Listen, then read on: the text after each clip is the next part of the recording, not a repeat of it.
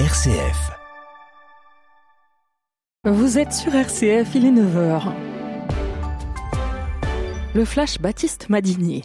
Bonjour à toutes et à tous. À la une de l'actualité ce matin, déluge de feu sur Gaza avec des bombardements israéliens d'une ampleur inédite cette nuit, suivi d'une nouvelle incursion terrestre de l'armée israélienne.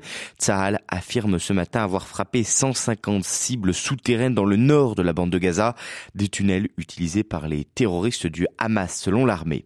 L'ONU s'inquiète de son côté d'une avalanche sans précédent de souffrance alors que le système humanitaire sur place est totalement effondré. Cette nuit à New York, l'Assemblée générale des Nations unies a réclamé en large majorité une trêve humanitaire immédiate, durable et soutenue.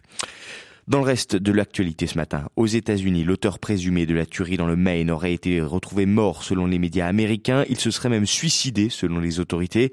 Le principal suspect est un homme nommé Robert Card, euh, réserviste de l'armée, âgé de 40 ans. Il est accusé d'avoir ouvert le feu dans un bowling et un bar-restaurant, tuant 18 personnes dans la deuxième ville de l'État, Lewiston. Au moins 21 morts dans un incendie au sein d'une mine du géant ArcelorMittal au Kazakhstan. Le président kazakh ordonne de mettre fin à la coopération avec le géant mondial de l'acier. Il s'agit du deuxième accident mortel en deux mois sur un site de groupe au Kazakhstan après la mort de cinq mineurs mi-août dans la même région.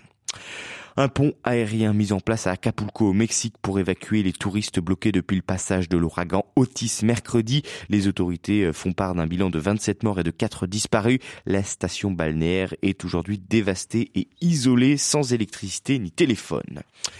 Pas de nouveau coup dur pour l'économie française. L'agence de notation Fitch a maintenu la note de la dette française à AA-, six mois après l'avoir rétrogradée. Le pays reste crédible aux yeux des marchés, note l'institution, mais les finances publiques et en particulier son niveau important d'endettement constituent un point faible dans la notation. Les sports avec du basket d'abord et la première victoire en NBA pour Victor Wembanyama après une défaite pour son premier match officiel dans la Ligue américaine. Le prodige français l'a emporté avec son équipe des Spurs cette nuit. Wemby a été décisif face aux Houston Rockets avec 21 points, 12 rebonds et 3 contre. Et puis le rugby bien sûr, 80 minutes avant le toit du monde. Ce soir à 21h, l'Afrique du Sud et la Nouvelle-Zélande tenteront de gagner leur quatrième Coupe du Monde et de devenir la nation la plus capée de l'histoire. Il faut se rendre compte de la domination de ces deux équipes sur la scène mondiale. Depuis 2007, ce sont elles qui se partagent les titres mondiaux avec deux styles différents entre une équipe mythique, créatrice et l'autre qui est un monstre d'efficacité qui part sur la pelouse comme on va au combat.